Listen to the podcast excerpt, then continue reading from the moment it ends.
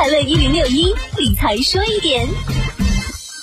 日前，全国老龄办、公安部、民政部、中国银保监会联合发出了一份风险提示。提示中提到，一些机构和企业打着养老服务、健康养老等名义，以高利息、高回报为诱饵，实施非法集资活动，给老年人造成严重财产损失和精神伤害，存在重大风险隐患。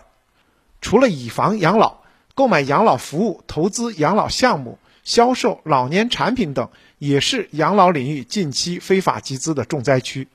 一些机构不顾养老床位供给能力，以办理贵宾卡、会员卡、预付卡、预交养老服务费用等名义，向会员收取高额会员费、保证金或为会员卡充值，背地搞的却是非法集资。一些机构则打着投资加盟。入股养生养老基地等名号，以销售虚构的养老公寓，或者是以长期出租养老床位、销售养老公寓使用权等名义，通过返本销售、售后返租、约定回购、承诺高额利息、私募基金等形式来非法集资。还有一些企业搞免费体验、养生讲座、专家义诊，诱骗老年群体买所谓的老年产品，非法吸收存款。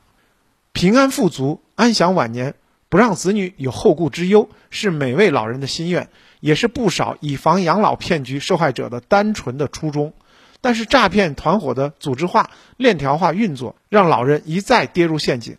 其实呢，骗局不难识破，其核心的逻辑从未变过，就是所谓高额利息，不过就是拆东墙补西墙，后入局者补贴先入局者的庞氏骗局。一旦不再有接盘者，资金链必然断裂，高额利息转瞬成空。天上不会掉馅饼，只要将上述逻辑牢记在心中，任他花招多变，终可识破。而作为子女，也不妨在繁忙的工作之余，多关心父母，别让骗子钻了空子。